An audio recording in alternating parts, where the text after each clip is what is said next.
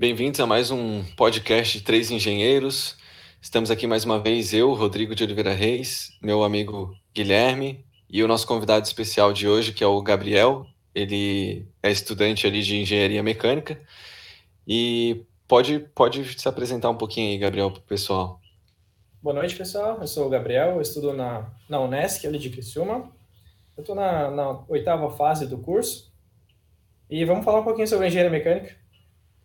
Sim, eu sou o Guilherme, Guilherme como bem conhece. Antes de começar a nossa conversa de hoje, já peço para todos vocês deixarem um like no nosso vídeo, inscreverem-se no canal e seguirem as nossas redes sociais. Agora temos um Instagram. Então convido a todos para ir lá curtir, que a gente vai botar uns trechinhos assim, para quem não puder ver o vídeo todo. Então não se esqueçam de também curtir o Instagram. Então, obrigado, Gabriel, né, por estar conosco assim nesse período entre Natal e Ano Novo. É sempre bom a gente conseguir essa conversa. Tu falasse que faz engenharia mecânica na Unesc, em, em Criciúma. É, esse foi o primeiro curso que tu tentou? Assim, como tu decidiu fazer?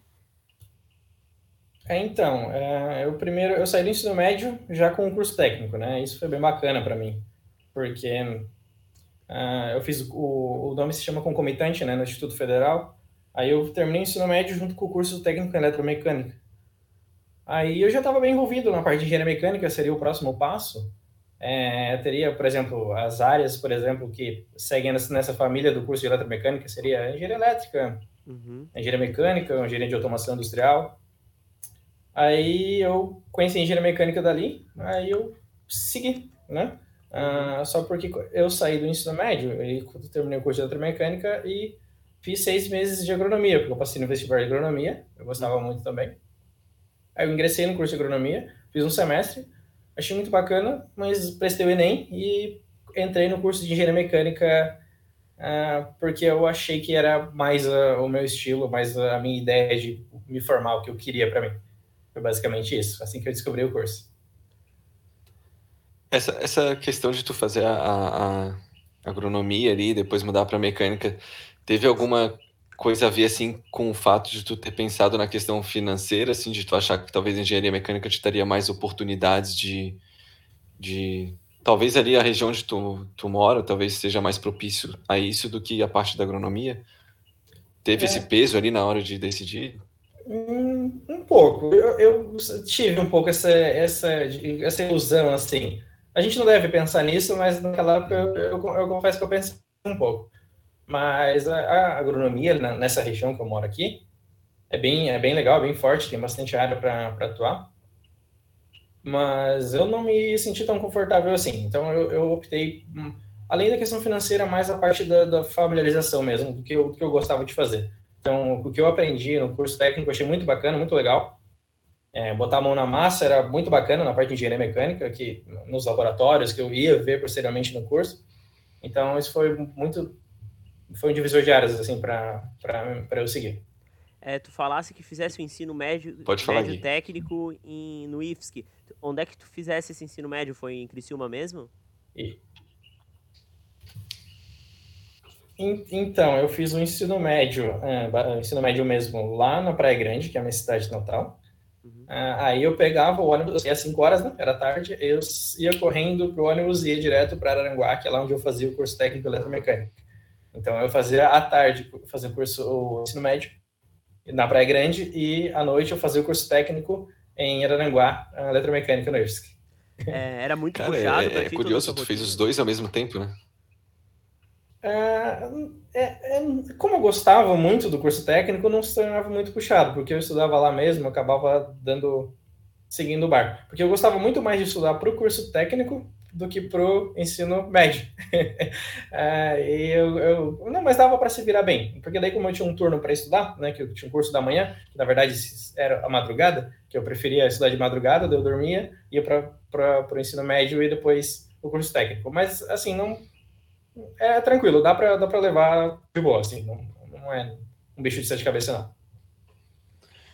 Ô, ô Gabriel, o que o que que tu, o que que te fez escolher ali a engenharia mecânica? Porque tu falou que no curso técnico tu tinha três áreas envolvidas ali, né? A mecânica, a elétrica e a eletrome... É, eletrônica, é isso? Auto automação, automação, assim, na parte de motores, é. Uhum. E, e, qual que é a, a, principal diferença entre essas três que fez tu optar pela mecânica, assim? Qual foi, assim, a coisa que tu mais gostou da parte da mecânica que, te fez seguir essa área? Eu sempre gostei da parte de, de projeto, achava muito bacana. É, porque a parte de elétrica era muito legal, a parte de automação, a parte de acionamento de motores, entender toda a parte de é, é, de acionamento de, né, de, de, de, equipamentos é, e pneumática, que envolve tudo isso, contadores, sistemas elétricos, isso é muito bacana. Então, aprendi demais assim, no curso técnico e é a coisa que eu vou levar assim, para a vida toda. A parte de elétrica também, a gente fazia eletricidade básica, tudo isso, da parte de, uh, das normas de segurança também, as, as NRs, né? Mas a parte de engenharia mecânica que me pegou mais pela parte de prática, que eu achava muito legal os laboratórios, a parte de projeto, que é muito bacana, e a parte de tu colocar, de dar a mão na massa do curso de eletromecânica foi, foi muito bacana para mim. Os laboratórios, eu adorava ir para o laboratório. Então, isso que foi um divisor de águas para mim, o meu gosto, o que eu gostava de estudar.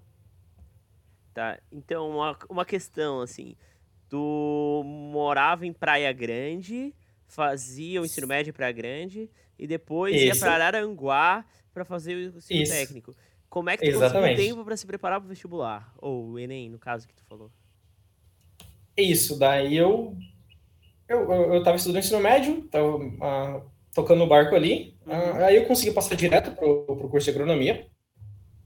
E o curso de agronomia, como todas as engenharias, né, a engenharia agronômica, uhum. ela te dá uma base muito boa no começo do curso, porque tu aprende todos os fundamentos matemáticos novamente, tu tem que reaprender tudo que tu, que tu, que tu aprendeu no ensino médio. Então, tu sempre. Então, física 1, né, que parte de é, gravitação, é, é, é, mecânica geral, né, tudo isso tu, tu tem que aprender na, na, no começo do, do curso de engenharia. Então, foi me fortalecendo. Então, eu não precisei estudar especificamente, fazer um cursinho, alguma coisa. Entendi. Como eu estava ali fazendo engenharia, eu estava estudando. Então, quando fui fazer o Enem para engenharia mecânica, eu já estava preparado. Então, não foi assim uma dificuldade enorme de passar. É, como eu já estava me preparando na faculdade, fazendo a própria faculdade, foi muito mais tranquilo. Aí, como eu sempre gostei de estudar história por fora, eu sempre ah, eu fui mal em português porque eu sou ruim mesmo, mas ainda deu para passar. sim, sim. O eu ia eu ia até aproveitar para comentar ali, já que a gente está falando de vários cursos, né? Agronomia, e mecânica, e elétrica, e automação. É, eu queria pedir para o pessoal comentar aí embaixo no vídeo, né? Algum curso que queira que a gente convide alguém né, dessa área, porque é bem bacana isso, a gente trazer alguém que, que o pessoal esteja interessado ali no curso, né?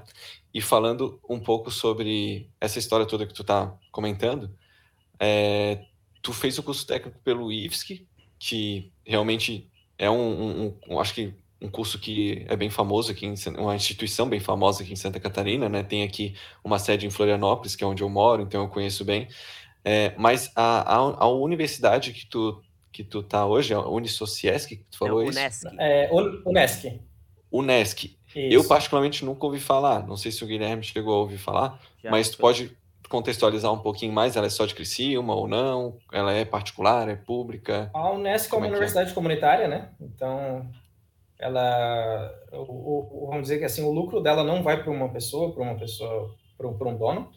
Ela uhum. usa os próprios, ela é, ela é considerada particular porque tu paga para fazer. Ela não, não, tem tantos recursos do, do governo como se fosse uma universidade pública, né? Mas uhum. o, o dinheiro que ela ganha é principalmente para paga a folha e desenvolver ela mesma. Então, isso é muito bacana. Então, sempre tem que ter o viés de ajudar a comunidade e tudo isso. Tem bastante programas é, sociais, é, bem bacana a universidade. Acho, ah, talvez seja uma das maiores aqui da, de Criciúma. E ela tem sede espalhada pelo estado todo, assim. Tem alguma coisa aqui para Floripa, sabe? Não? Hum, eu acredito que ela... Não, ela só tem em Criciúma. Eu, eu, e, uma, e, uma, e uma é, e uma filial em Araranguá, se não me engano, mas é bem pequena. Mas a universidade mesmo, ela gira aqui em Criciúma. Uhum. Sim. É, tu, tu falou que fez agronomia no Instituto Federal, né? O que, que tu achou de diferença fiz, assim, foi, no clima de uma universidade, um instituto federal para uma universidade privada? Tu sentiu, tipo, fez ah. um semestre só, mas tu sentiu que tem bastante diferença? Quero que tu comente assim. É, isso é, é, é legal essa pergunta, porque é completamente diferente, porque quando eu fiz o, o, um semestre de agronomia no Instituto Federal, ele é a única faculdade que tinha no curso, o único curso superior que tinha no, no Instituto era o de agronomia. Uhum. Então, o clima de lá era completamente diferente do que da Unesc, porque a Unesc tem muitos cursos superiores. Lá é basicamente uma instituição de cursos superiores. Então, o clima é completamente diferente do Instituto Federal, que era só tinha um curso superior, o resto era curso técnico. Então, o clima era completamente diferente, assim, não, tem nem como comparar. O clima de universidade mesmo eu fui pegar mais da Unesc. Lá o curso é muito bom, Instituto Federal e tudo, mas o clima de universidade eu fui pegar mesmo quando eu fui para a Unesc. aí eu entrei em contato com o pessoal da engenharia é, ambiental e sanitária, engenharia é, civil, o pessoal do, do TI, pô, e aí sim vai, é bem legal essa integração entre cursos. É, eu consegui mais isso na, na Unesc mesmo. Lá teve aquela parada de trote, assim? Não, não teve trote, não? porque não, é que o curso é, vamos ser real, é 98% de homem, então não, o pessoal não, é mais direto ao ponto. É, o pessoal mais direto não, não rolou muito assim. Mas nas outras engenharias lá também não, não costuma ter trote assim. Tem, tem muito, muito, tem. principalmente na engenharia civil, na engenharia química, na engenharia de produção, tem muito. São engenharias com assim, a quantidade de alunos é maiores, então rola bastante trote, né? principalmente no bar do, no, do lado da universidade, ali, o pessoal acaba indo para lá. tem, tem Mas, bastante. Tirando o trote, não tem nenhum ritual lá. A pessoa entra na engenharia mecânica, assim. tem algum ritual aí de, sei lá, resolver algum, algum enigma, não sei. Não conheço. Fazer uma peça. Meu irmão, me lembro quando ele fez engenharia mecânica, ele trazia peças para casa, assim, de industriais. Ah, é, por exemplo, uma chave de fenda, uma coisa assim, não, não, uma levar? Peça, é. uma peça mesmo, assim, que ele fabricava, moldada, assim. Ah, entendi. Entendi. Bacana. Aqui na UFSC eu vi o pessoal da engenharia civil com um bloquinho de concreto pendurado no pescoço, assim, quando é calor, né? Tem aquele bloquinho de concreto para lá e para cá, como se fosse um bebê, assim. é, e, e, na mecânica talvez seja essa questão da peça aí que o Guilherme falou, uhum. né? Não sei se tu, tu, não chegou a passar por, por nada disso, assim? Um... Não, não. O máximo não. que eu olhava, assim, o pessoal... Agora que eu lembrei, acho que eu vi o pessoal da enfermagem uma vez carregando o ovo para cima e para baixo e tinha que cuidar daquele ovo. Tinha. Ah, já vi novo. isso eu não. É divertido mas, isso. É, mas na mecânica a gente acaba não tendo. Não, porque o, a, o curso não é tão grande assim, tem poucas pessoas na, cursando. Em, deve ter uma média de 100 a 150 acadêmicos da engenharia mecânica na Unesc. Então acaba tendo poucas pessoas. É, tá entrando. Entra numa média de 20 pessoas por semestre, sim, eu acredito. Uhum. Aí às vezes daí não. Acaba sendo poucas pessoas, daí é, não, não dá tanto clima para trote. É. Uma coisa Gabriel, que eu... e, e... Ah, pode falar. Pode falar aqui. Uma coisa que eu analisando aqui o que tu tá falando, tu mora em praia, tu nasceu, tu morava em Praia Grande, que é no sul do estado, e provavelmente Isso. teve um processo de mudança. É, tu, tu, se mudou já para fazer agronomia lá em Araranguá, que também é no sul do estado, mas é um pouquinho para cima, porque Praia Grande é na fronteira, Rio Grande do Sul. É, só, só um adendo. É, eu fiz é, eletromecânica no IFSC, que é o Instituto Isso. Federal de Santa Isso. Catarina, que é Aranguá. Isso. E eu fiz o curso, eu fiz o semestre de agronomia no IFC, ah, que é Instituto Federal Catarinense. É, são duas ah. coisas diferentes. É, quando eu acho que no início, IF, Instituto Federal de Santa Catarina, que é o IFSC, uhum. eu acredito que era mais voltado para tecnologia e eu acho que era mais nessa parte, e IFC seria mais a parte de agronomia, mas eu acredito que hoje já não exista mais essa diferença. Mas, é, tecnicamente, tu, tu pode pesquisar que tem Institutos Federais de Santa Catarina e Instituto Federais Catarinenses, são duas é, ah, instituições entendi. distintas. Uhum. Uhum. Caramba, é só para confundir isso aí, hein? É. Sim, sim, Nossa, cortaram um S ali do nome. Existe essa diferença. Eu fui, eu fui saber também quando eu fui para lá. E qual é a distância dessas duas cidades aí que o Guilherme perguntou agora que tu teve esse processo de, de mudança, o IFC né? em Araranguá é, também, né? O IFC, não, o IFC é em Santa Rosa do Sul. No... Tá, tem mais uma cidade aí no, no Ele no rolo, tem então. um mapa já. Que gente... Vamos... É, é, Cadê o nosso técnico pra botar um mapa de Santa Catarina aqui do lado? botar uh, ligações e, aqui. É, durante o ensino médio, eu fiz o ensino médio na Praia Grande mesmo, onde eu morava, daí eu ia para Aranguá e voltava. E qual é a distância de, de Araranguá? Ah, eu acho que dá mais ou menos uns 60, 70 quilômetros por aí. Eu tá. não sou muito bom de distância, mas acredito que seja isso. Aí eu ia para. Aí eu formei, né? Formei no ensino médio, formei em curso técnico, aí eu fui para fazer agronomia, eu morava lá também. Aí eu ia para Santa Rosa do Sul e voltava no final de semana. Aí eu já tinha mudança lá. Lá eu morava em República, com uns, com uns acho que uns 5, 6 amigos lá, daí a gente morava junto. Essa foi, essa foi a minha primeira experiência morando em República mesmo. Ah, Eles eram tudo é de engenharia mecânica. Oi? Eles eram tudo da engenharia mecânica? Não, é que eu tá fui primeiro para agronomia, né? No UFC. É que eu fiz tá. um semestre de agronomia, daí essa foi a minha primeira experiência como em República. No, tá, então fazendo agronomia no UFC. Eu ainda Corrigindo a minha pergunta, então, todos, todo mundo que morava contigo era da agronomia ali? Isso, todo mundo era da ah, agronomia. Ah, tá. todo, todo mundo, todos calor. E é bacana morar assim com um monte de gente que faz o mesmo curso que tu, ou fica meio chato, assim, só, todo mundo só fala de, do, Cara, mesmo assunto? Não, foi muito bacana, porque assim, como eu fiquei só um semestre, então era tudo é festa. Então a gente é. acordava a gente acordava cedo, a gente botava baitaca. É, era calor, aí botava umas músicas gaúchas lá, botava uns modão e acordava cedo, todo mundo tomava café junto, e era só alegria, não deu tempo assim de dar nenhum problema, vamos dizer assim, Sim. foi só seis meses, aí depois eu já saí. Mas acredito que se ficar com bastante tempo é complicado, porque muita gente na mesma casa é, é pesado, tem que ter muito bom senso. E esse processo, tu sentiu bastante foi. esse processo de mudança? Provavelmente tu morava com teus pais até o ensino médio, depois foi para uma república, é. um monte de gente. É, é, é, bem, é, bem, é bem diferente, vamos dizer assim. É legal que daí tu tem a tua.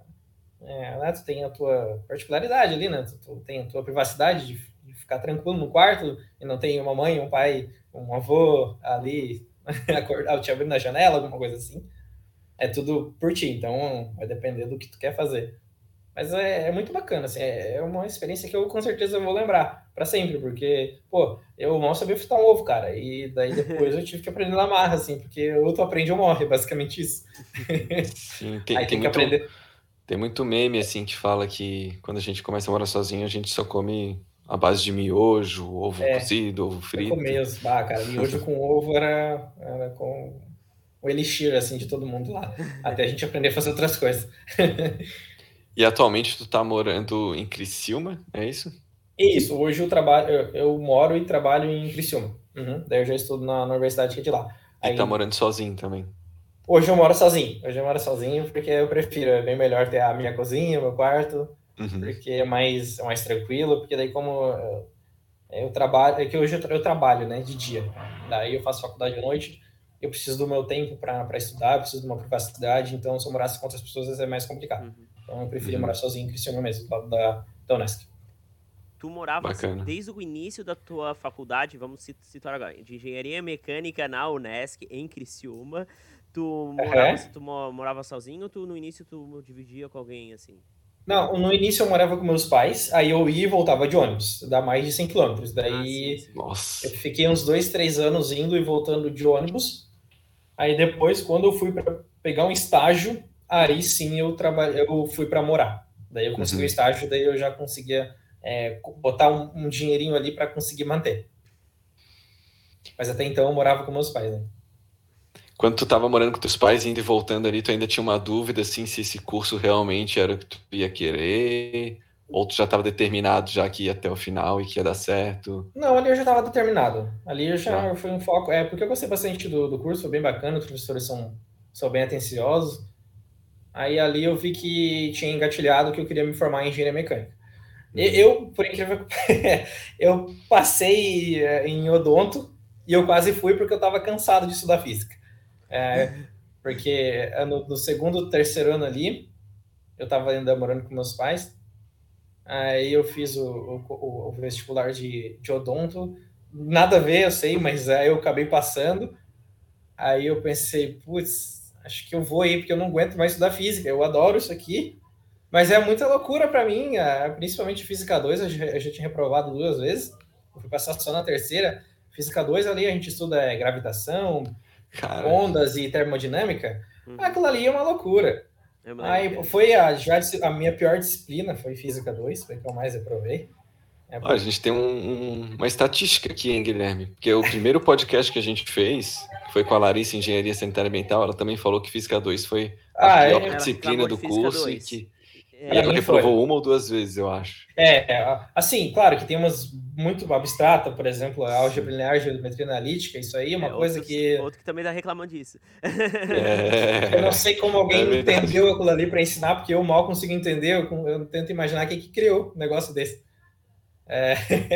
Mas enfim, você acha que a gente vai conversar depois? É, a gente estava conversando sobre não, é, tu tava falando ali da, da Física 2, que e tu tava, ia pro odonto ali, né? Tava isso, é, aí eu passei em odonto e eu, pá, cara, eu quase fui, eu já tava com os documentos para ir. Mas daí eu pensei, baca, eu acho que eu sempre fui de engenharia, eu sempre fui de curso técnico, eu não sei se você é um bom dentista. Eu já tava de física, mas vamos seguir o barco, vamos formar. Daí eu deixei os documentos de lado e segui na engenharia e aí foi. Mas eu quase, eu quase corri, eu confesso. é, é, acaba sendo bem cansativo. É, é, muito, muito cálculo, muita física e tem que gostar, não adianta. E essa física 2, para tu conseguir passar, tu teve que, tipo, ir na, na força mesmo, na garra, ou tu conseguiu mudar, pegar um outro professor que fosse mais leve ou mais didático?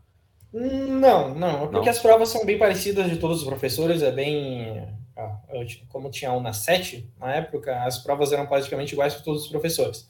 Aí era melhor tu pegar um professor mais cri-cri porque te ensinava mais do sim. que tu pegasse um professor mais de boa, mas tu não ia aprender tudo na prova. Sim, sim. Então, sim. eu passei por três professores diferentes e mesmo assim foi pelei de passar. A parte de ondas ali, que é a primeira prova, depois entra um pouquinho de é, gravitação e depois o último de termodinâmica. É bem complicado. Né? É, mas, assim, não é, tem que sentar e estudar, mas é, é um, foi, foi um divisor de águas, foi bem punk para me passar.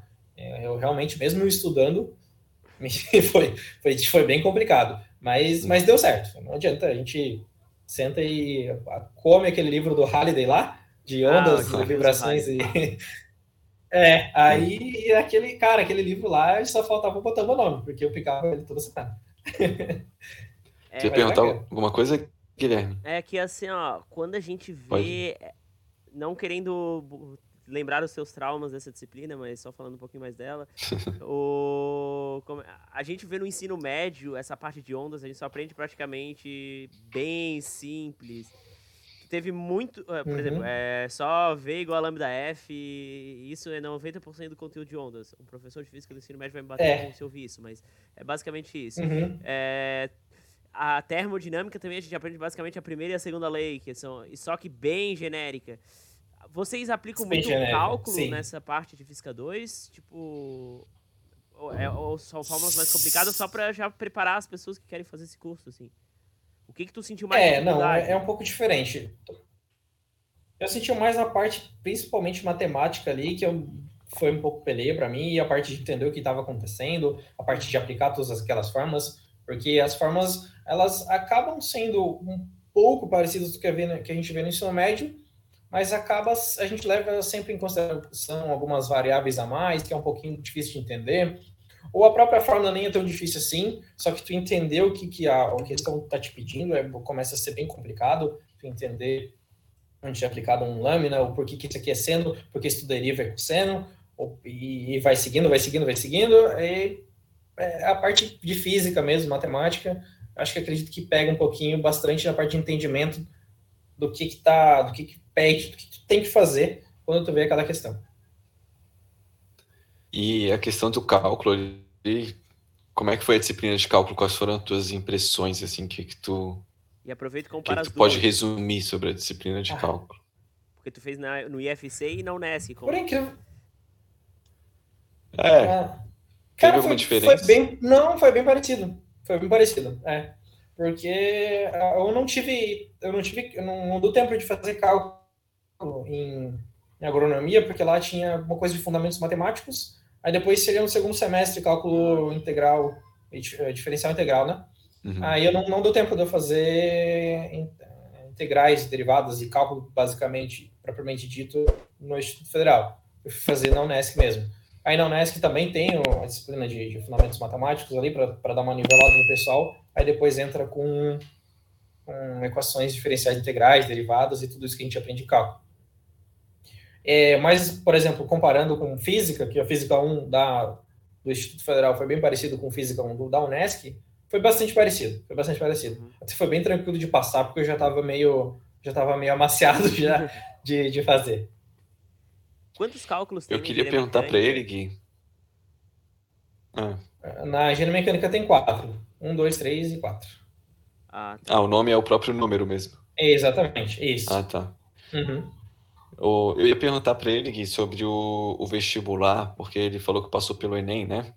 Foi. Mas como é que foi esse processo de, é, por exemplo, tanto a prova do Enem e até o dia que tu realmente viu tua nota e se inscreveu e descobriu que tu tinha conseguido passar com a nota do Enem, né? Como é que foi esse processo todo? Foi tudo meio em cima do laço, assim, eu tinha, eu tinha meio 24 horas para decidir o que eu queria da minha vida. Era basicamente isso. Porque o agronomia foi mais tranquilo quando eu passei, eu tinha tempo de decidir, daí eu fui. Mas no, no na engenharia mecânica eu fui, eu, passe, eu passei ali, acho que foi em segunda chamada. Eu acho que foi, não sei. Ou foi odonto. Mas, mas tu é, fez, é, tu fez o Enem assim por fazer e depois fazer. usou a nota. Fiz por fazer. Uhum. Tu não tava com a intenção de já. Não, um não. Até curso. então eu queria ser agrônomo. Uhum. Aí depois eu pensei, fiz, porque eu já estava com uma, uma bagagem boa do próprio Instituto Federal. Aí eu fiz o Enem.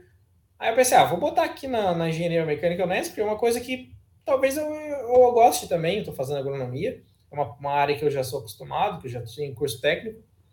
Vamos, vamos, vamos botar aí para ver o que acontece. Aí coloquei, eu vi que. Aí eu demorei para ver que tinha passado. Aí eu lembro que eu, quando eu vi que eu tinha passado, eu tinha que ir no outro dia para Criciúma. Isso eu estava em Santa Rosa do Sul. Eu tinha o outro dia para ver se eu queria passar. É, eu tinha que entregar meus documentos no outro dia. Daí eu pensei, bah, cara, e agora? Aí eu, não adianta falar com ninguém nesse caso, né? Não adianta falar com, com o Papa, com teus pais, com tua mãe, porque é a mesma coisa tua. Mas aí eu até conversando lá com a minha família e tudo, ah, vamos, vamos fazer mecânica. Vou, vou seguindo que eu já sou, sou técnico, eu já tenho uma familiaridade. Uhum. Pegamos os documentos e partimos para Criciúma, nunca tinha entrado no Unesc na vida. Já aí, conhecia lá, Criciúma já? Bem pouco, assim, eu tenho uns dois familiares aqui, mas eu não uhum. sabia nem, eu era completamente perdido em Criciúma, não, não conhecia muita coisa não. Uhum. Aí no outro dia, vi num dia, no outro dia eu já decidi, vamos para Criciúma para fazer engenharia mecânica, dei tchau lá para todo mundo, pegamos a cabanetinha, juntamos as coisas e, e fui para Criciúma. foi basicamente isso, não foi muito planejado não. É que eu segui o instinto, assim, porque eu já tinha feito o, o curso técnico. Uhum. Uhum. Tu, tu se arrependeu de alguma coisa ali durante o durante esse processo todo da, da do curso da engenharia mecânica já, né? Uhum. tá na oitava fase agora, é isso? Isso, oitava, nona fase, por aí. Eu não tô regular, mas é nessa média. Sim.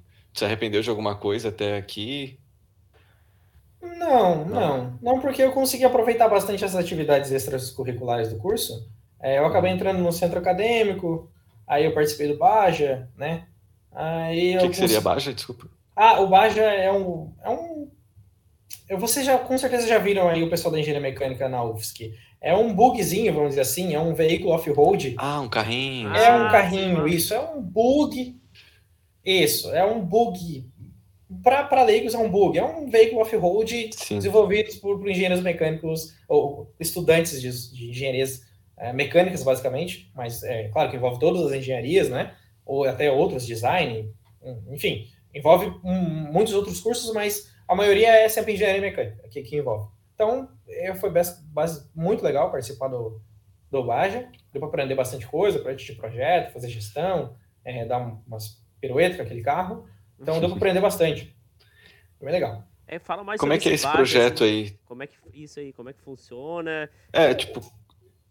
É obrigatório. É, então, pode comentar de modo geral, depois eu pergunto. É, eu... Não, não é obrigatório. O Baja ele é um desafio lançado pela SAE, né, que é a Associação Internacional de, de Engenheiros Mecânicos, de engenheiros, desculpa, engenheiros automotivos, uh, que visa tu fabricar um, um bug, um, né, que é um veículo off-road, seguimos alguns padrões que se tu olhar, eles são bem parecidos, assim, tu olhando assim de longe, tu vai ver que eles são bem parecidos.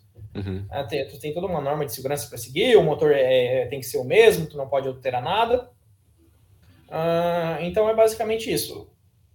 Tu, tu desenvolve aquele carro do zero mesmo, tem que seguir, uns, seguir alguns padrões, mas os seus próprios é, estudantes têm que desenvolver, tem que soldar, tem que botar a mão na massa, tem que entortar, e tem que fazer todo o, o dimensionamento do carro. Do carro.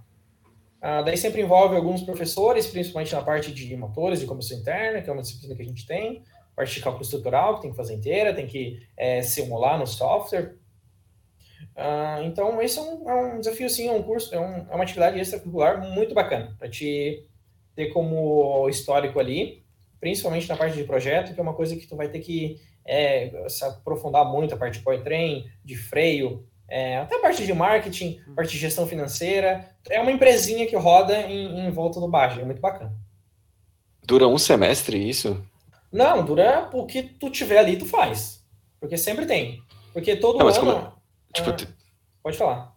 Sei lá, vocês, uma hora vai terminar esse carrinho, né? Daí começa termina, um outro, como é que é? Termina, mas faz outro. É, não para. É mas aí o outro é igual ou ele não, vai tendo melhorias? Tu, tu, vai melhorando. Tu, é, tu sempre tem coisas para melhorar, tu sempre consegue baixar peso, uhum. consegue melhorar a parte de, de girabilidade, tu consegue sempre alterar algumas coisinhas para melhorar o carro. Aí tu vai alterando o projeto e tudo. Vai depender da, do dinheiro que, né, do investimento que a universidade vai querer botar no carro. Mas nunca para. Porque todo ano tem, tem campeonatos regionais e nacionais, né? Como é que é esse campeonato? É uma corrida? Ou ele... é tipo uma, uma exibição, assim, uma, uma análise tem... técnica? É, ele tem vários módulos, né? Tem, tem, por exemplo, teste de powertrain, teste de suspensão, teste, teste de freio. Então, o vai ganhando carro, umas notas, assim. E vai ganhando as notas, a parte de projeto que tem que apresentar. Tem o Enduro também, é, que é a corrida, é, mas é, ela vale uma quantidade de pontos, mas não é o total. Não adianta não, só, só ganhar corrida, não vai ganhar o, o, o, o, o título de, de campeão. Sim. Tem vários outros requisitos que tu tem que passar também. É bem bacana. Tu acha Poxa, que é, é uma as disciplinas que tu fizesse são suficientes para a construção do carrinho ou tu do carrinho, meu Deus, não, bug ou, ou vocês tiveram que buscar muita coisa a mais e pedir muita ajuda não, dos professores? Não, não. Tu tem que ir atrás, tem que ir atrás. Não, não, tu não aprende assim, tu é como qualquer outra coisa que tu for trabalhar na engenharia. Tu, uhum. é, tu tem uma base, uma teoria, tu sabe onde buscar, mas com certeza tu não vai aprender no curso. Tu tem que ir lá, tu tem que pegar o software de desenho, tu vai ter que sentar para ver como é que faz, porque tu fez disciplina de desenho, beleza, mas tu não fez um carro. então é completamente diferente. Aí tu vai ali, tu vai ter que ver como é que vai te dimensionar, tu vai ter que ver como é que vai simular, vai dar problema pra caramba, nossa, vai dar muito problema, tu vai ter que ajudar, ter que pedir ajuda para um professor, ou tu vai ter que ver, às vezes, pedir uma ajuda de outro pessoal das outras universidades, que às vezes tem uma integração bacana. Então, tem que seguir o barco. Mas se tu só fazer o curso de engenharia mecânica, assim, e não fazer nenhuma atividade extracurricular, hum, eu acho muito difícil uma pessoa conseguir desenvolver um baixo. É bem complicado. Tu vai ter que correr atrás e, e aprender disciplinas, aprender coisas que tu não viu no curso que estão ali nas entrelinhas, vamos dizer assim, que tu aprende um geralzão, mas as coisas mais específicas tu vai ter que ir atrás para fazer o, o baixo. Eu ainda tenho mais algumas perguntas sobre esse, esse bugzinho, porque, Pode? cara, é, é, é, muito curioso esse assunto, porque eu e o Guilherme, eu acredito que a gente viu ali na UFSC que o pessoal sempre exibia esses carrinhos, né, esses bugs Sim, é. ali no, na área comum, ali entre as engenharias, e a gente não fazia ideia do que, que era aquilo ali, assim, né, a gente sabia é, que era algum é. projeto mas agora tá vindo várias dúvidas aqui na minha cabeça. Uhum. Tu falou ali sobre marketing. Sim. Tem um processo meio que de comercialização desses bugs para fora não, da universidade? Não, não. Tu, é, é, tu tem que apresentar no projeto é, como que tu faz toda essa, toda essa questão de, de viabilização do projeto, se tu fosse é, uhum. botar em produção, por exemplo, né? Então, uhum. marketing é a própria aquisição de, de fundos para o próprio projeto, porque às vezes a instituição é, não arca com todos os custos, então tu tem que ir atrás de empresa, isso tudo é marketing, então tu vai mostrar para outras pessoas que tu está fazendo, mostrar para a própria universidade é, o quanto o projeto é legal, é, mostrar para as empresas, tu ir atrás de patrocínio, uhum. tudo isso envolve marketing, coisas que a gente não aprende na engenharia mecânica, basicamente nada, se tu não for atrás. Então, é coisa que a gente precisa, né, para o curso, para a vida, é, para o trabalho. Então, uhum. tu, tu, vai aprender isso no marketing do Baja, e coisa que tu não vai ver nada no curso, mas que tu é obrigado, ó, a tua tarefa é essa, então tu corre atrás e faz, é basicamente isso. Então tem que aprender, é bem legal. E é comum as empresas aceitarem ajudar, assim, a fazer esse é, patrocínio? Sim, sim, sim. Não tanto em dinheiro, né? não é tão comum ajudar em dinheiro, mas ajuda com parafuso, com uma furadeira, com equipamento, com ah, tá, disco, com, com os com, materiais é, mesmo. Isso, com os materiais, assim, é, é, mais comum as empresas ajudarem. Uhum. A não ser que seja uma empresa grande, assim, que queira, é, mas aí é um pouco mais difícil. Ter, teria que ser um, uma instituição já acho que bem renomada. Tem, é, é muito legal essa integração de outras instituições no Baja. É, por exemplo, tem a própria UFSC, tem o ITA, tem a FEI, uh, tem uh, a Universidade Federal lá de é, do Pernambuco, que é uma universidade assim que já, já tem o Baja há muito tempo, é bem renomado. E é bem bacana tu lá perguntar, ver como é que eles fazem. É, é bem legal essa integração de outras universidades. Esse Baja tem alguma relação com a Fórmula 1, por exemplo? Não, não. O, o Fórmula... Ele se inspirou é... na Fórmula 1 é, não, a Fórmula não. 1 existe por causa do Baja? É, não, eu sei, tu tá perguntando do Fórmula Sai, né? Que é um formulinha pequenininho que tem na UFSC também. Ai. Não, não, eu pergunto pela ideia do negócio, porque pelo eu... que eu tô vendo, a, a, Fórmula 1 é muito disso, né? De tu fazer um carro e sempre melhorando ele a cada ano. Sim, E aí sim. tem a corrida como uma forma de disputa, mas, né? Basicamente, as tecnologias que a gente vai vendo nos carros populares, algum dia já passaram lá pela Fórmula 1. Assim, sim, né? sim, principalmente o sistema de, é, de energia regenerativa ali pelos freios, tudo já veio da Fórmula 1. Carros híbridos, Isso. né? É bem bacana. Então, a, o que eu quis perguntar é o seguinte, tipo, a Fórmula 1 foi inventada porque vários engenheiros mecânicos já fizeram Baja na época e quiseram continuar com essa ideia, esse projeto, só que num nível um pouco mais acima.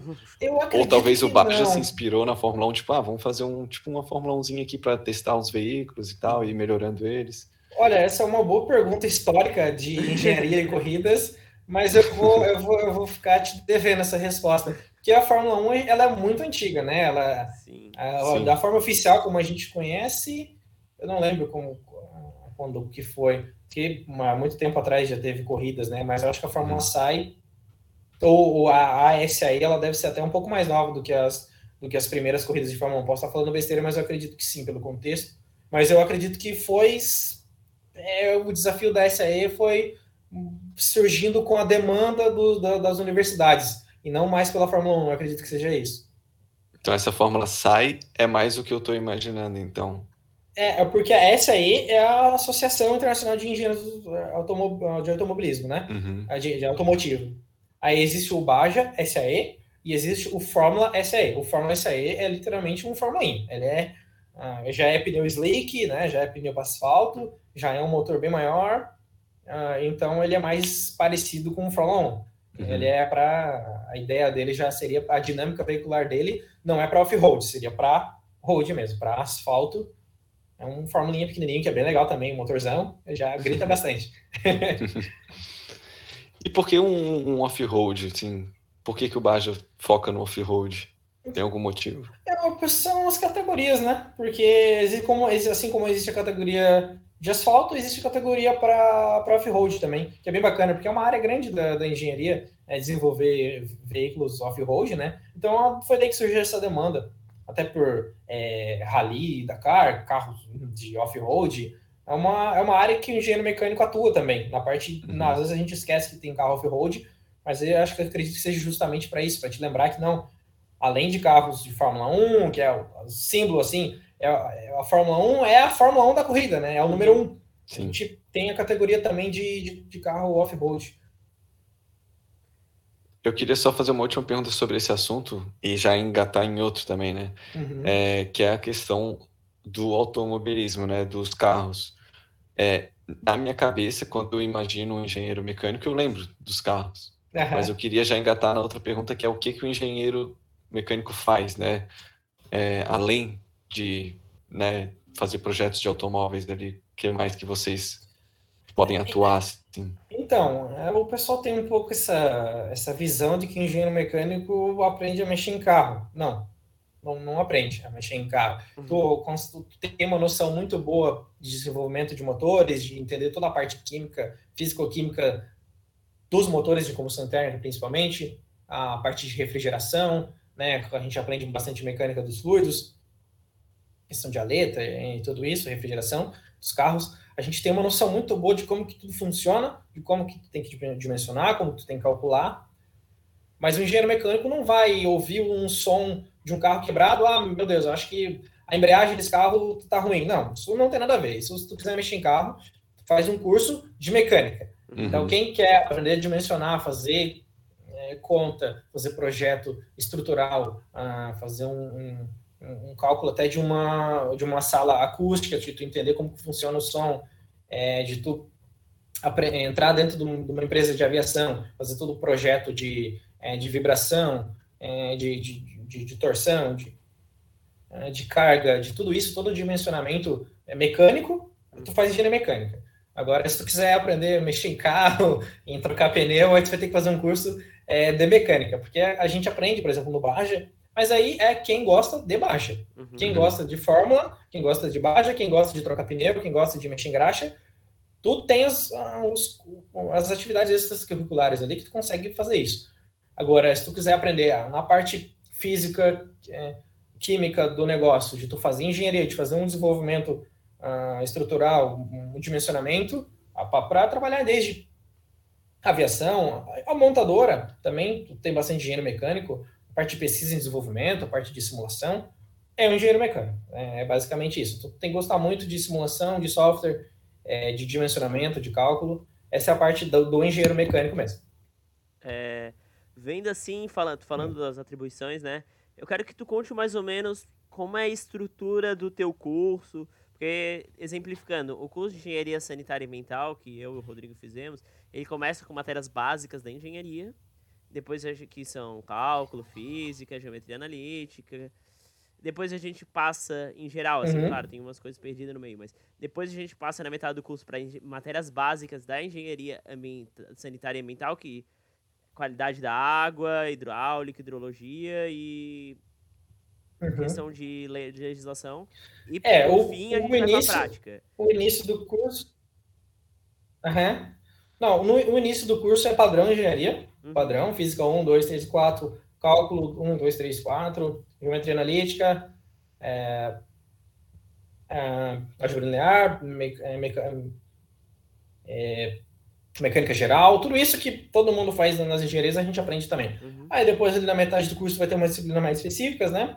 vai começar com termodinâmica, mecânica dos fluidos, é, mecanismos, que é uma matéria assim base da engenharia mecânica, para te aprender todo o dimensionamento de engrenagem, é, de rolamento, de todas as situações, de tu aplicar mecanismos é, comerciais numa parte de projeto. E aí depois, para o final, é, tu vai entrar com estágio e TCC para te terminar o curso. Mas uh, tu começa a entrar na parte específica mesmo ali perto da metade do curso, ali começa a ficar mais específico, instrumentação, meteorologia, e já entra bem na parte de engenharia mecânica mesmo. Sim, tu falou que na metade... E fica mais divertido daí. Opa. Pode falar. Não, fica mais divertido ali quando começa a, ah, a sim, parte sim. final do é, curso. Né? Fica, né? fica mais específico, é, aí tu já vê na prática como é que tu, é, um CLP, né, tu vê como é que funciona, tá? é, acionamentos ali de hidráulica e pneumática, tu, tu pegar um, um, relé, um contator na mão, é, é muito legal, assim. A gente já entra mais no, metade para o final do curso, que é como, conforme as disciplinas vão ficando um pouco mais específicas, parte de laboratório também, usinagem, tu vai lá no laboratório de, de, de usinagem para ver um CNC funcionando, mas uma, né, um, até um torno convencional, é, isso tu vai aprender na, nos, nas disciplinas mais específicas do, do curso. Sim, sim. É, antes, Rodrigo, a tua câmera tá caindo direto. Inclusive agora ela não está. Daí, voltando agora para o Gabriel. É, tu falou que na metade do curso tu arranjou um estágio. Isso fez tu mudar Isso. de é, Praia Grande para Criciúma de vez. Cidade. É. é. Como é que tu conseguiu Sim. esse estágio? E fala mais sobre ele depois também, se tu gostou, se ele fez ter uma outra visão. É, foi eu estudava, né, uh, na, em Criciúma e voltava todos os dias da Praia Grande. Aí, através do Baja, que a gente estava fazendo carro lá, é, tinha um rapaz que me avisou que ele estava saindo do estágio ele falou que precisava de outra pessoa. Aí ele me indicou e eu entrei. Aí foi aí quando eu comecei a fazer o estágio mesmo. Eu fui eu fiz um ano de estágio numa, na, na parte da, da qualidade de uma empresa de, de fundição de, de freio, Uhum. Então lá eu aprendi muito de metrologia, a parte bem bacana, a parte de dimensionar mesmo, de medir, é, de, de, verificar todas as situações, a parte de qualidade, ver a questão de acabamento, entender um pouquinho mais de, de, de fundição, de usinagem, falar onde eu aprendi. Isso é muito bacana. Ah, eu entrei eu bem leigo, assim, na questão de, de fundição, que é uma parte da engenharia mecânica também, e eu saí com, com, com uma bagagem bem bacana de, de qualidade em questão de discos de freio, acabamento e dimensional. Foi ali onde eu. Meu primeiro estágio, foi meu primeiro trabalho, vamos dizer assim, formal, foi numa empresa de disco de freio. Ficou quanto tempo lá que tu falou? Um ano. Um ano? O, ok. Tu, tu, decidiu largar assim ou tu já tava com outra coisa em vista? Então, daí eu fiquei um ano lá na, na, empresa de discos de freio e depois, aí nisso eu conheci um cara na empresa de disco de freio também que soube de uma vaga para trabalhar numa, numa, empresa de implementos rodoviários, que é uma empresa ah. grande aqui da região. Aí eu fui fazer, aí com, esse, com essa ligação eu fui fazer estágio em uma empresa de, de implementos rodoviários lá em, em Saara, daí, na, na, cidade vizinha de, de Criciúma. Aula de geografia. Aqui, São, já, já é outra, outra cidade. Outra, é, várias cidades. é, outra cidade já. Mas é, é, uma, é uma cidade vizinha ali de, de, de, de Criciúma, em Sara, capital do, do mel, como está escrito na placa. Tá, fez... o estágio anterior era de freios? É Discos de freio, exatamente, na parte da qualidade. Tá. E aí depois foi para? Aí eu fui para fazer um estágio na parte de qualidade também na, em uma, uma empresa, uma, monta, uma, montadora de implementos rodoviários. É carreta, tá? É, uhum. Bitrem, rodotrem, basculante, caçamba, né, que, é chamado, é, o cider, os baú, a gente é fabricado nessa empresa. Então eu, eu entrei na parte de qualidade dessa empresa para verificar é, questão de é, a pintura, no acabamento, se está ok, se todos os equipamentos elétricos estão funcionando, se tá, todo o checklist está ok, é para dar para fazer a qualidade do implemento ali na, na, montagem final, verificar se todos os cabos estão ok, se não tem nada vazando, fazer parte de inspeção de qualidade mesmo. Eu fui ali Sim. botar a mão na massa para ver como é que funcionava essa, essa situação. Tinha que fazer para cada Cada, implemento, isso, tem que olhar. Um pega uma lan é, é, lanterninha e um lugar de cabo rápido para ver se está tudo ok. Uhum. É bem aquela questão assim, tem cinco anos de garantia porque o Gabriel revisou tudo lá, né? Deixa eu só. É, peraí, só um pouquinho. Não, tranquilo. É, tá, é, pode voltar? Pode. Não, não, aquele negócio assim, ah, essa carreta aqui tem 10 anos de garantia.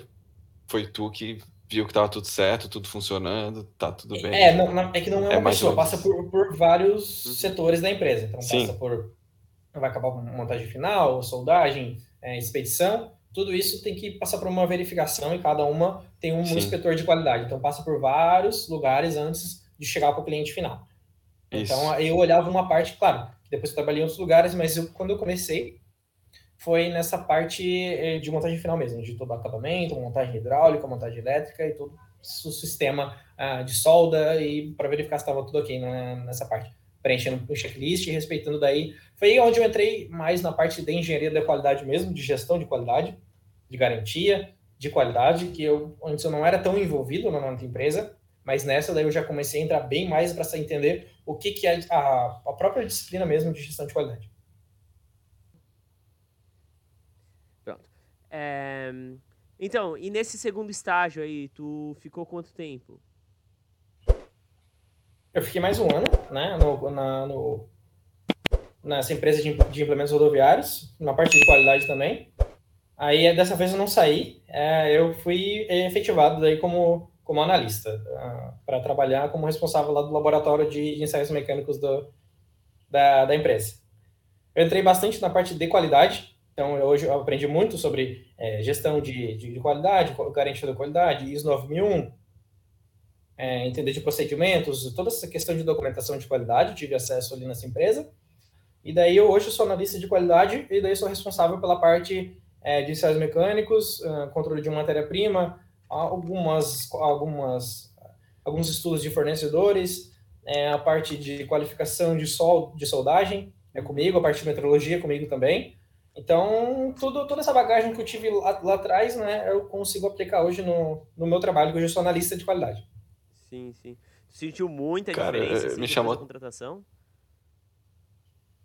Sim, sim, sim. Aí é que tu vê que o chicote estrala mesmo, porque enquanto tu é, enquanto tu é estágio, tu é só estagiário, né? O pessoal vai lá é, e manda você buscar é, graxa em pó, é, cortador de vidro, aí tu não entende muito, aí depois que tu passa do estágio e é contratado mesmo, daí a responsabilidade cai toda em cima de ti.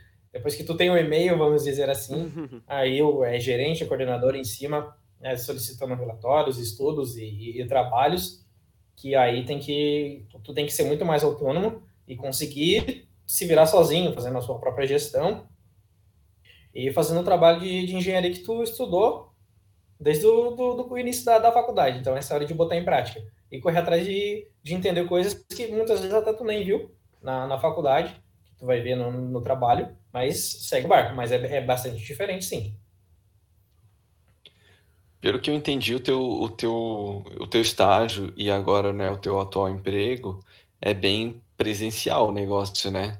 Bem presencial. Eu Como é que não... foi esse impacto ali da, da pandemia nesse, nessa rotina? É, em 2019, né, quando começou, é, ali em março, fevereiro, né? Foi basicamente 2020, ali que deu o boom mesmo. Março de 2020, né? Estourou. Ah, ah, tá, certo. É, desculpa, foi 2020, exatamente. Aí a gente, eles adiantaram férias para todo mundo, a gente ficou um mês em casa, e ninguém sabia o que ia acontecer e tal. Mas aí depois que voltou, a gente usou máscara e todos os cuidados possíveis, mas tem que voltar. Não, não, é praticamente impossível fazer o meu trabalho remotamente. Eu preciso uhum. literalmente pegar a peça, é, fazer, cortar a amostra é, lá no, no, no, laser e levar para ensaiar, ou para fazer um estudo que aconteceu na, na própria empresa, para um aço que deu problema, é, se a gente, pô, o que aconteceu aqui, se está com a tensão de escoamento mais baixa, se dá um problema de dupla laminação, um problema específico de aço. Então, é, é tudo presencial, não tem como eu fazer nada é, do home office, eu preciso uhum. estar lá. Então, toma todos os cuidados é, que dá sobre esse vírus aí e segue o barco, não tem como ficar em casa, não. Sim. E tu tá, tá, tá gostando, né? Tu foi contratado ali, mesmo sem estar formado, tu pode atuar nessa, nessa função. É sim, sim, sim, porque hoje, hoje eu sou responsável de laboratório, né? Então, quando, quando necessita é, de, uma, de uma assinatura é, com CREA, que daí a gente tem um engenheiro mecânico lá na empresa que ele assina, por exemplo, algumas qualificações de soldagem, eu posso fazer todo o trabalho, é, fazer todo o estudo, é, mas daí, quando tem, precisa da assinatura do engenheiro, ele vai ali, verifica se está tudo correto, se foi feito da maneira correta, e vai ali e assina como engenheiro. Eu posso assinar como é, laboratório, porque eu não sou formado ainda, não tenho CREA. Então, tudo que foge da minha alçada de, de, de só técnica eletromecânica, eu não posso fazer. Então, eu só assino como responsável de laboratório, que é um procedimento interno nosso da empresa mesmo. Mas quando envolve é, conselho, que precisa de, de registro, aí a gente tem um engenheiro mecânico lá que assina sempre. Lá no, no teu estágio anterior, o primeiro, que era sobre freios, né? Disco. Uhum. É, também tinha esse. É, eu imagino que, sei lá, teria que testar ali várias coisas em relação ao freio, uhum. mas tem alguma coisa a ver com aquelas freadas que eles dão em laboratório e ver aqueles bonecos assim batendo no. Tipo, simulando acidentes assim? Não, não. O, não, crash, não o crash, test, crash test lá não, não envolve. Essa é mais a parte não. de segurança mesmo. Lá a gente é, fazia estudo mais de superfície, de rugosidade, é, verificação quanto que é vales e picos da, daquela superfície, questão de usinagem, é, de passo de usinagem. Isso tudo envolve estudos da parte de disco de freio, parte de aquecimento, o quanto que empena ou não, se, por exemplo, o vir freado com tudo e jogar um e entrar numa poça para ver se vai empenar, se vai trincar. Toda essa parte de desenvolvimento é feito na parte de discos de freio. Agora a parte é, de crash tests de segurança do carro em si, todo o equipamento montado, daí não me envolve não. O que envolve mais é, é capacidade de frenagem mesmo do, do disco, né? Uhum. Bacana. E, e realmente é uma, uma, uma, coisa que a gente ouve bastante, assim, né, do, do freio ali, principalmente quando a gente desce as serras aqui catarinense, né? Uhum. Tem aquela questão de, de caminhões que às vezes perdem o freio, ou é. até mesmo dos carros, né? Sim, que tu tem que, tu... descer, tu tem que descer com o freio motor, se for um caso de um caminhão, né? Ou tu tem que descer engatado com, com, com o câmbio, porque senão vai dar problema, tu vai uhum. superaquecer o, o freio, com certeza. É até comum tu ver nos cantinhos assim da, das estradas um monte de calotinha, né? Porque a gente aprende lá em termodinâmica que quando tu coloca calor alguma coisa ela dilata. Então ela vai dilatar e ela vai sair da roda vai, e jogar pro, pro Beleléu. Então, tu precisa tomar esse cuidado, assim, que se superaquecer vai dar problema. Tu vai perder uhum. a capacidade de, de frenagem, vai perder o freio, se tu superaquecer o freio. Esse é ponto. Até porque os freios de carros, necessariamente, é, desses de passeio, não, não, não é uma coisa adaptada para um, sofrer uma temperatura tão grande como se fosse um freio é, de cerâmica de uma Fórmula 1, que lá tu pode ver que está incandescente está freando. Lá o, é, aguenta. Agora um carro popular não tem como, tem que descer com o câmbio. Uhum. Guilherme, quer fazer alguma pergunta ali sobre. Sim. Eu queria não falando do conteúdo em si, mas tu começou a trabalhar, tu sentiu um impacto muito grande na tua qualidade de estudo, tipo, tu perdeu horas de estudo, como é que tu conseguiu conciliar o trabalho mesmo, que eu acho que é mais pesado que o estágio, como tu mesmo falou, com a tua própria faculdade? Uhum. É, é, é, bastante complicado. Tu tem que tirar leite de pedra, porque a gente acaba trabalhando das 7 às 5, daí até chegar em casa, tomar banho, tomar um café, vai pra faculdade, acaba não tendo tanto tempo. Aí tu vai ter que estudar final de semana. É basicamente isso. Se tu quer formar engenharia e trabalhar, tu vai ter que estudar final de semana e virar noite, porque não tem que fazer, não. É, é isso aí. Tem que. Não, não existe dias de 48 horas, então tem que se virar com 24. E estudar final de semana, basicamente. Tem Sim. que ser. Não tem jeito, não tem jeito. Acho que o que consola é que é uma. Sei lá, é uma, uma fase que quando tu se formar ela vai acabar ou não, dependendo se tu quer fazer um mestrado, um doutorado uhum. ou outros tipos de curso, né? Sim. Mas acho que isso consola um pouco. E a parte ali do, do, do final do curso, é, a gente geralmente tem estágio obrigatório. Na uhum. engenharia mecânica também tem estágio obrigatório ali na última tem, fase. Tem, eu, já, eu vou ter que fazer, inclusive eu já eu me matriculei, matriculei na disciplina, Aí eu vou cursar o estágio obrigatório já no próximo semestre, já em fevereiro do ano que vem. Então, o teu estágio obrigatório vai ser o teu próprio atual emprego, assim? Não, eu não posso. Eu tenho que fazer, porque hoje eu sou analista de qualidade. Então, se envolver qualidade, eu não estou autorizado a fazer. Eu tenho que fazer numa área, de, pelo que a gente, pelo que eu fiz uma reunião com, com os responsáveis, né? Eu tenho que fazer numa área que seja diferente. Então, eu tenho que fazer na engenharia de processo ou na engenharia de produto, na parte de manutenção, eu tenho que fazer um estágio diferente do que eu trabalho hoje, que é para justamente para isso, para eu pegar outras áreas, é, para fazer um uhum. relatório ali e integrar com outras disciplinas, outros outros trabalhos. Eu não posso fazer na parte de qualidade que eu já sou analista, né? Então, um, é, não, não tem muito cabimento mesmo, teria que fazer uma coisa diferente. Uhum. E o teu TCC vai ser nessa área aí da, do teste de qualidades? É, não, eu acredito que não. Está é, muito cru ainda, tá? É, eu vou fazer isso só na metade do ano que vem. Então, eu estou fazendo leves estudos ainda, está muito cru sobre o que eu quero fazer, mas talvez eu faça sobre questão de mapeamento acústico, toda essa parte sonora. Eu acho muito bacana essa situação, gostei muito da disciplina de vibrações e acústica. Então, provavelmente eu faço nessa, nessa parte. Mas ainda está muito cru, não tenho muita coisa para dizer. Envolver talvez alguma programação, algum software, fazer algum mapeamento, desenvolver alguma coisa. É basicamente essa ideia que eu quero fazer, mas ainda não está nada definido. Quero tem que sentar com o professor ainda para ver o que, que eu consigo fazer, que é viável, uhum. com o que eu já aprendi, do que é inviável, eu teria que ir só se no mestrado da vida. Então, uhum. é, é, é um semestre só, não tem como fazer uma coisa uma coisa nível mestrado da vida que fica bastante complicado. Então, eu vou, talvez eu entre nessa área. Quem pega bastante engenharia mecânica também. Tá, tu não gostou de física 2 e tá fazendo vibrações. Exatamente. é, por incrível que pareça, eu gostei muito da parte de acústica e sonora. Eu, gostei, eu achei muito bacana. É, na parte de, de teoria, é, de isolamento acústico, de é, é, é parte de de instrumentação, de aparelhos, de absorção, difusão, reflexão. Isso eu achei muito bacana. Só que estudar mesmo Física 2 como eu estava lá, eu achei horrível. Mas na parte mais prática mesmo, de entender todo o funcionamento desses mapeamentos acústicos, eu achei muito legal. Então, vamos ver o que, que vai dar para fazer. pode, pode falar, Gui. Tu Desculpa, falou acho que tu ia falar alguma coisa. do teu CCC programação, tu falou que engenharia mecânica faz muita programação. É, Programação é como dizem que é uma língua. Uhum. Tu já tinha tido programação no teu curso técnico ou tu teve que aprender tudo na faculdade? Ou tu teve ainda que aprender tudo por fora? Como é que foi essa tua iniciação? Bah, assim? é, eu, eu aprendi... Né, no curso técnico a gente não aprende muita coisa, pelo menos na minha época não. 2014 ali não, não tinha nada, que eu me lembre. Aí na, na universidade tem. É, a gente tem uma, uma disciplina de... É, mas é mais a parte, básica de, de uhum. lógica de programação, de MATLAB.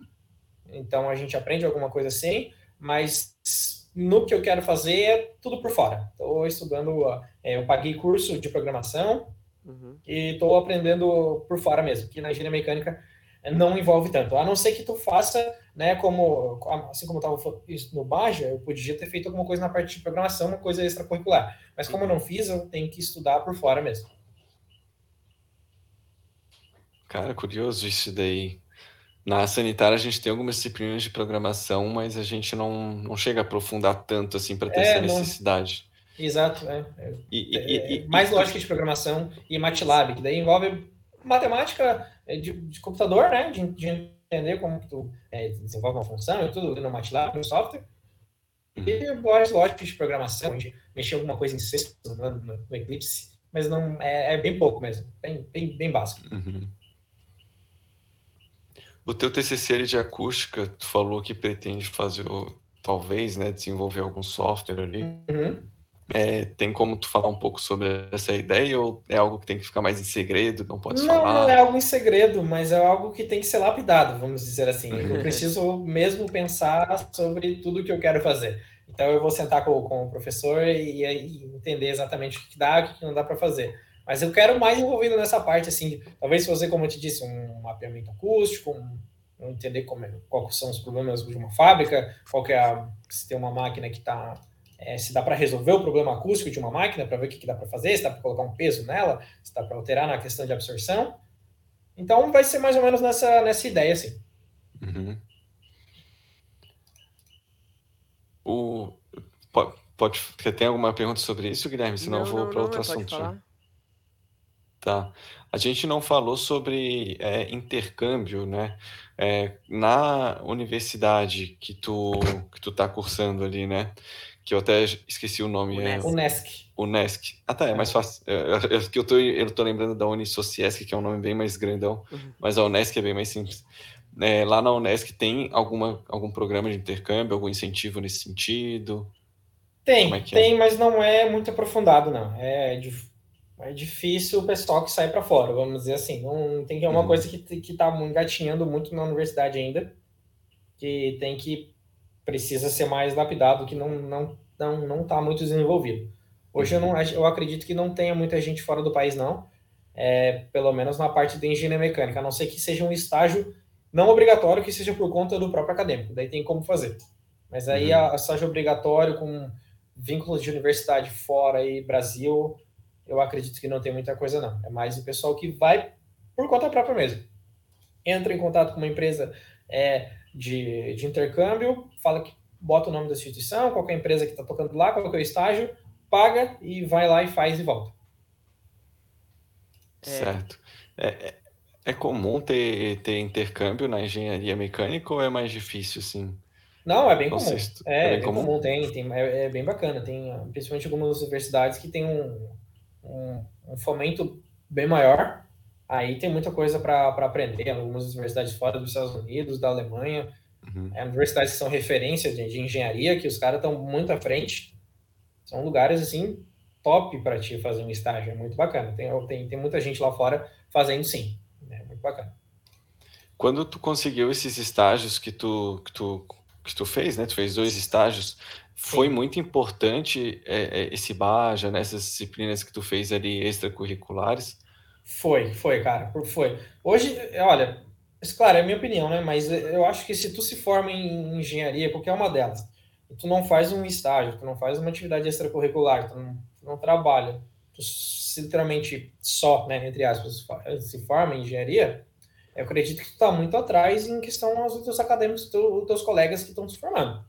Uhum. Porque tu não tu vai sair da, da universidade aprendendo, sabendo de toda a teoria, de onde procurar as informações, de tudo isso que a gente já sabe, mas vai faltar sim, vai faltar de tu entender é, alguns cursos de gestão, até de comunicação, de marketing, é, entender é, como funciona um, um, sistema de qualidade de uma empresa, de um ISO 9001, de sistemas ágeis, um Lean, um Six Sigma, toda essa questão de, é, de metodologia ágil, de como tocar um projeto, de um Scrum, é, coisas que tu não vê na, na, na engenharia, não vê mesmo, assim, e imagina, tu chega numa empresa e tu ah, se dá de cara com um método Kanban e tu acabou de se formar, mas eu não sei o que é Kanban, eu não sei como é que é Lean, eu não sei o que é Six Sigma, eu não sei nada disso. As pessoas vão que te olhar meio atravessado assim, cara, como assim?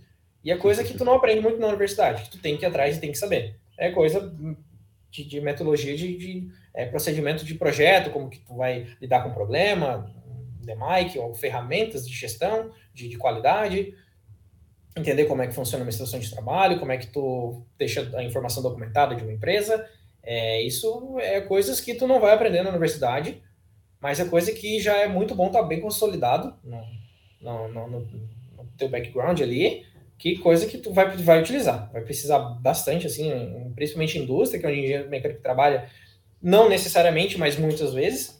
Então, é bom tu fazer um estágio, tu entender como é que funciona uma empresa, toda essa situação. Se quiser ir na parte acadêmica, vai ter que fazer projeto, lançar artigo para entrar no mestrado, porque senão vai ser mais complicado. Então, entrar no mestrado sem ter um, um, artigo publicado, ou entender como é que funciona o laboratório, ou um professor que já esteja é, mais ou menos ali para te, te encaminhar, né? A gente sabe como é que funciona essa parte acadêmica. Então, é, na minha visão, é fundamental tu fazer alguma coisa extracurricular. Se tu só fez o curso, é, fica mais complicado mesmo. Uhum. Nós tivemos aqui os convidados anteriores é, e a gente discutiu bastante a parte da diferença entre a UFSC e o IFSC, que o IFSC foca bastante em formar profissionais e a UFSC acaba focando um pouco mais em, em reter os alunos ali para continuar desenvolvendo os projetos acadêmicos, né? Então, chamar para um mestrado, depois um doutorado, né? E a Unesc tu vê mais como puxando para qual lado, assim, mais para o profissional ou mais talvez para o acadêmico? Existe alguma eu, tendência, assim? Eu acredito que não tem uma tendência. A gente, eu vejo muito dos dois, assim. Tem, vejo bastante gente indo para a parte acadêmica, mas também vejo bastante gente trabalhando em empresa, em já se profissionalizar, em fazer uma pós-graduação, em seguir o, o barco. Até porque muita gente que faz é, universidade que é, é comunitária, mas é particular, né? Muita uhum. gente que faz universidade particular já está trabalhando. Então, tu, às vezes tu já está meio encaminhado numa, num, num, setor, como por exemplo eu estou engatilhado na, na qualidade, eu já estou trabalhando com isso. Às vezes se eu fazer uma pós ou, ou um mestrado na parte de qualidade, seria muito... Hum, ia me agregar muito, ia ser muito bacana do que eu fazer um mestrado e uma coisa... É nada a ver, vamos dizer assim, para seguir a parte acadêmica. Uhum. Então, mas eu vejo dos dois, assim, tem gente seguindo para mestrado, fazendo pós e seguindo pro, pelo profissional mesmo. Não vejo um um, uma coisa mais específica que a universidade queira. Uhum. Mais generalizado, assim. É, tu, tá tu falou que tá perto do TCC, tá bem embrionário aí. Na Unesc, Sim. no teu curso, tem disciplinas explicando como escrever cientificamente, ou tu vai do zero? Ou tu, inclusive, se isso é um temor teu, se não tiver? Não, não. É, eu não tenho muito medo nessa situação, porque tu acaba fazendo trabalho a, a faculdade inteira. Tu fica cinco anos fazendo um projeto, um artigo. Então, acredito que seja não seja nada diferente do que eu já já estou há cinco anos fazendo. E a gente tem sim a parte de, de, disciplina de metodologia científica, onde a gente aprende a pesquisar, onde a gente aprende a fazer um trabalho, entende como funcionam as normas da ABNT, toda essa situação de é, a, Acho que tem, tem, tinha muita gente na metodologia científica que nunca tinha aberto o Google Acadêmico, o Google Scholar, né? Uhum. E é ali que tu tem o primeiro contato para entender como é que tu lê um artigo, como é que tu entende. E basicamente essa disciplina de metodologia científica é uma disciplina muito importante que dá um norte ali para te entender como é que tu entra no, como que funciona a academia, né? E, então é basicamente isso. A gente já está bem acostumado a fazer artigo e tem bastante é, já tem bastante histórico de, de, fazer projeto, que tem que fazer bastante. Esses projetos que vocês fazem ali na engenharia mecânica, como é que são feitos? Por exemplo, como é que eu posso fazer essa pergunta? É, na engenharia civil, é, a gente faz projetos basicamente como um projeto arquitetônico, só que pegando cada elemento, né? Pilares, vigas. Na nossa Sim. área, a gente pega as tubulações, né? Mas uhum. com base no arquitetônico. Sim. E na engenharia mecânica, como é que é? Quem, tipo, tem alguém que faz o desenho daquele, sei lá, daquele carrinho ou daquele motor que vocês têm que fazer? É. E aí vocês trabalham em cima disso? Depende. Vocês... Sim, sim. Eu entendi a sua pergunta. É, vai depender, porque assim, por exemplo, tem que fazer um projeto de um dimensionamento de um, de um rolamento, aí às vezes tem que começar do zero, daí tu começa a, a projetar ali, tu abre o software de desenho e começa a projetar, daí tu entrega num padrão de artigo certinho. Ah, o software de desenho é o, o 2D, assim, o AutoCAD mesmo que vocês usam? Não, não, é, não. É, depende. A gente pode falar o nome? É o SolidWorks a gente usa bastante. Ah, acho que pode, né, Guilherme? Pode, é, pode, a gente usa muito o SolidWorks. Eu cobro da SolidWorks, assim, pra gente. Cobra da, da SK. o SolidWorks é. é meio 3D, eu acho, né? É 3D, isso. É principalmente para montagem de peças, ele é muito usado. Uhum. Ah, também tem, é, existem desde projetos também que a gente mostra a fabricação de uma forma de bolo, por exemplo. Como que você pega um, uma placa é, de, de, uma chapinha de, de alumínio, ah, os ângulos que tu vai utilizar ali, como é que tu vai fazer todo o dobramento, como é que tu vai fazer todo o processo de fabricação, até chegar numa forma de bolo, tu tem que calcular, dimensionar tudo isso e botar num, num, num, num projeto escrito de, de artigo científico. Então a gente tem muito contato de, de artigo científico como eu falei, desde cálculo de rolamento até uma forma de bolo, até um cálculo estrutural, até um cálculo de é, uma simulação é, para verificar se, uh, se um determinada viga aguenta uma carga fazendo uma simulação, né? Então, a gente tem bastante esse contato. Essa questão da forma de bolo que tu usou, é, Tu tá querendo dizer sobre aquelas máquinas que fazem tudo automatizado nas indústrias, assim? Isso, aham. Uhum. Ou yeah. pode ser automatizado, ou pode ser mais manual também, vai depender, porque é, o importante é tu é, determinar a ferramenta que tu vai utilizar, a carga que tu vai utilizar, utilizar né? Uhum. É, toda essa parte de dimensionamento para ver se tu consegue é, fabricar aquela forma e as ferramentas que tu vai utilizar e as cargas e os, e os. Mas é uma forma de bolo mesmo, por exemplo, de pudim. Sim, mas tu chega, nesses projetos, vocês chegam a ter que pensar nas máquinas em si? Sim, sim, sim. Tipo, às vezes a máquina utilizar. nem existe ainda, vai ter que ser. Não, não. A maioria das vezes a gente já trabalha com máquina que existe. Sim, sim. A gente já tem as máquinas e a gente tem que calcular todos os ângulos, tudo. É a questão das dobras, a ferramenta, isso tudo. Mas geralmente as máquinas já existem. Então, tem situações que daí tem que fabricar máquinas, mas daí é mais na parte de projeto mesmo, daí é uma parte mais específica engenharia mecânica que é, é projeto, dimensionamento de, de outras máquinas. Uhum. Aí já fica, aí já é bem, bem mais complexo, vai precisar de um, de um background bem maior. Eu acho muito massa aqueles vídeos que, que mostra as máquinas funcionando tudo certinho, assim, fazendo os processos, né? Sim. Tudo sozinho, assim. É, mas e... automatização de processo é o futuro, né? Tudo. Sim. Usar é, máquinas de padrão para uniformizar. Quanto menos trabalho manual tu tiver, melhor para uma fábrica, né? basicamente isso. Tem que automatizar e, e deixar tudo processos para conseguir o máximo de qualidade e produtividade possível. É basicamente esse cálculo que tem que, tem que fazer. E vocês podem atuar nesses, nessa área também, assim, de, de fazer ah, processos automatizados, ou é mais da engenharia de automação mesmo?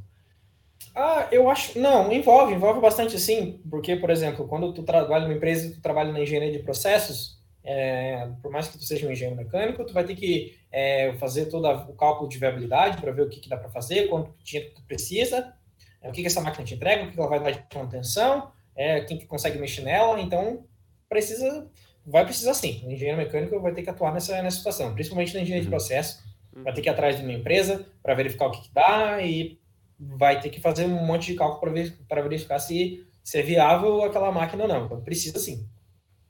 A, a engenharia de automação não, não disputa com vocês tanto, então. Porque eu achava que a engenharia de automação era bem essa área aí de, de, de engenharia de processos ali, essas, essas máquinas que funcionam sozinhas, né? Não, não disputa, porque eles têm. Eles com. Assim, a engenharia mecânica dá para te entrar nessa questão de automatização. Mas uhum. a parte de automatização é mais específica para eles, a parte de, ah, de todas de sensores, de, de, de dimensionamento, é, para aplicar o software de, de, né, de projeto, então é mais a parte deles mesmo que o engenheiro mecânico às vezes não coloca muito a mão, a gente entende alguma coisa, mas não, não existe tanto esse, esse conflito, não. Uhum. Entendi. Olha, uma ah, coisa. Eu... Tá, daí vocês pegam. É... Hum. Falando no Rodrigo, eu também acho muito legal essa, ver essas, essas máquinas funcionando, gente. Eu me lembro quando eu tava, quando eu tava na quinta série, levaram a gente pra uma fábrica de escova de dente e era tudo automatizado, inclusive os fios sendo postos na escova. Era tudo. Cara, isso é, é muito legal. Nossa senhora. É, legal. Era, tipo, era tudo. É, tudo, não sei tudo. se vocês conhecem a aquele canal. A dobragem da escova, tipo, o formato dela era tudo automatizado. Praticamente só tinha as pessoas controlando a máquina, assim, mas, tipo, todo o processo era. Era, era automático. Sério, isso então, é muito legal. Deve, tem, só que deve então, um caso cabeça, desse né? aí tem que fazer umas um caso desse aí tem que fazer umas máquinas específicas, né? Ou, ou, existe um, um, site onde tem um catálogo de máquinas que já existem e tu só monta o quebra-cabeça, assim? Não, até tem, até tem.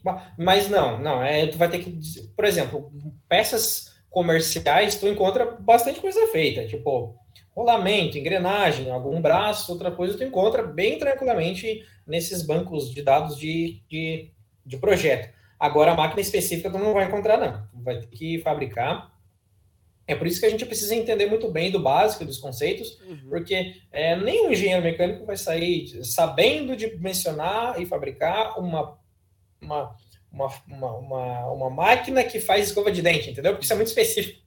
Então, tô, é, uhum. geralmente é, um, é uma informação que a empresa já tem, que tu vai entrar ali com, com a tua noção de projeto que tu, tem, que tu aprendeu, mas é, é, é, bem específico. A engenharia mecânica ela fica, ela consegue ficar bem específica nessas máquinas que fazem coisas específicas. Então é ali que tu vai ter que se especializar ou na parte, por exemplo, de implementos rodoviários, de tu entender como é que funciona todo um, um, um caminhão, basicamente. Uh, ela fica bem específica, porque um cara que mexe muito bem com caminhão também é um engenheiro mecânico, mas que é um cara que, e o outro cara é um cara que sabe projetar e fazer manutenção e tudo de uma máquina de fabricação de, de escova de dente. E tá vendo que esses dois caras são engenheiro mecânico, mas uma coisa muito diferente da outra. É por isso que não tem como tu informar um engenheiro mecânico muito específico. Tu tem que ser um engenheiro mecânico é, muito generalista e entender todos os conceitos de elementos de máquina, de fabricação, é, de projeto, mas tu não vai sair sabendo fazer uma coisa muito específica. Entendi. Entendeu? Uhum. Por isso que é uma parte. Engenharia mecânica é muito ampla, muita, muita fábrica, que é muito, uma, muita máquina que dá para te dimensionar, que dá para mexer. E é por isso que tem que ter os conceitos básicos muito bem definidos, né? Muito projeto que tem que ter feito na universidade. Tu ia indicar um canal ali, qual que é? Tu... É, é prensa hidráulica. Não sei se vocês gostam de Prensa assistir. hidráulica? É, ele que é, é o Hydraulic Press. É um canal que a única coisa que ele faz é coloca uma coisa na frente da, da câmera e vem a, a, a prensa e esmaga. É maravilhoso. Vídeos, é maravilhoso ficar assistindo isso. sim, sim, tem, tem uns canais bem bacanas sobre isso. Tem uns também que eu vejo que é aqueles de ferro velho, assim, que ficam duas negócios rolando assim. E aí eles jogam, sei lá, uma moto, um carro, e ele vai se destruindo ah, todo ali dentro sim, também, é bem massa. máquinas de trituração. Uhum. Sim. Então tá, tem mais alguma outra coisa que tu queira indicar ali? Algum canal interessante aí pro pessoal descobrir um pouco mais da engenharia? É, é sempre legal, né? Às vezes a gente vai esse, falando, mas esse... ver é sempre diferente. É, esse olha... da prensa hidráulica não é algo só da mecânica, né? Não, a gente não. também viu no nosso curso também em geologia, se eu não me engano. É, olha, estruturas de concreto também. Eu acho que quem gosta de assistir Discovery já tá ok. Porque aquelas megas construções, é, que, todas Sim. aquelas questões, é muito legal. É, tu, muita coisa que tu vê lá, tu não vê nem no curso de engenharia. Então, porque eles têm os projetos, é, eles têm todo o funcionamento de tudo. O Discovery é uma coisa assim que eu olho que, meu Deus, é sensacional. Então, eu uhum. acho que quem gosta de Discovery, Discovery Turbo, pessoal mexendo lá, é, entendendo como é que funcionam os mecanismos, mega construções, acho que já é um passo já, é bem legal. Essa seria a minha recomendação. então, tem mais alguma dica aí para quem está no início do curso de engenharia mecânica? Ou, ou até mesmo quem. Isso, quem ainda nem entrou no curso ainda. É, é um curso de engenharia, né? Vai ter muito cálculo, muita física, muita química. É, não se iluda achando que, é, que tu vai mexer, aprender de, por exemplo, ah, eu vou lá porque eu quero aprender a mexer em carro. Não tu vai aprender a dimensionar, vai aprender todos os conceitos físicos e químicos, tudo isso que a gente foi conversando. Mas a engenharia mecânica é engenharia mecânica, como se fosse outra engenharia. Também existe a engenharia, auto, a engenharia automotiva, que às vezes o pessoal se engana um pouco, A engenharia automotiva é, é mesmo mais voltado para carro, tem a parte de uhum. design, que é coisa que a gente não tem tanto na engenharia mecânica, parte de, do, do, desenvolvimento de um carro, literalmente. É muito mais, é bem mais específico a parte do, do, que é estudado lá, na engenharia automotiva. Engenharia mecânica é todos esses conceitos físicos e químicos, dimensionamento, simulação, é, desenho, tudo isso que vai fazer engenharia mecânica. É muito legal, um curso que, para quem, quem é bem curioso, para quem gosta de entender como é que funciona é, elementos de máquinas, resistência dos materiais, de funcionamento, por exemplo, de aletas, é, de resfriamento, troca, uh, sistemas de, de, de, de, troca de calor. É um curso que, para quem gosta disso e tem curiosidade, vai, vai ver bastante. Uhum. É, mas então. É isso então, Gui? É isso, eu acho que é isso, Gabriel. Acho que sim. Eu quero agradecer a tua presença aqui conosco. Eu acho que tu falou bastante coisas interessantes, assim, porque a mecânica, como tu falou, é de um setor diferente da nossa engenharia, que a gente está acostumado com mais a parte da civil, a gente é de ambiental, mas é um segmento, assim, digamos assim. É, a, uhum. Foi bem interessante ver, tipo, um monte de coisa diferente que tu falou. Foi, foi bem massa, assim. E desiludisse o Rodrigo, uhum. ele achou que dos carros lá, que vocês botavam só a mão na massa no carro, mas dá pra ver que o engenheiro mecânico faz bem mais, assim. Que isso daí. Faz bem não, mais. Eu, eu, sabia, eu sabia que tinha mais coisa, mas eu não sabia ah. o que, eu não conseguia imaginar o que. E... Só pensou em corrida. E, e eu saí. E, não, mas faz, faz parte. É, eu, eu entendi que o curso realmente é muito amplo. Uhum. E é pelo é que eu. E a impressão que eu é fiquei bastante. é que lá dentro a pessoa precisa escolher para onde que ela vai seguir. É, ela precisa sim. se especializar em alguma coisa. Ela não tem como não tem como abraçar tudo, não, não dá, é possível, é muita coisa. Possível, não, possível, é. Sim. Tem desde a parte de automação, da parte de instrumentos de instrumentação, parte de qualidade, projeto, é, gestão financeira, que a gente tem também disciplina de, é, de projetos é, empresariais, né? Parte uhum. de é, como tocar um projeto. Então é muito amplo, dá para te fazer bastante coisa no curso, tu aprende bastante.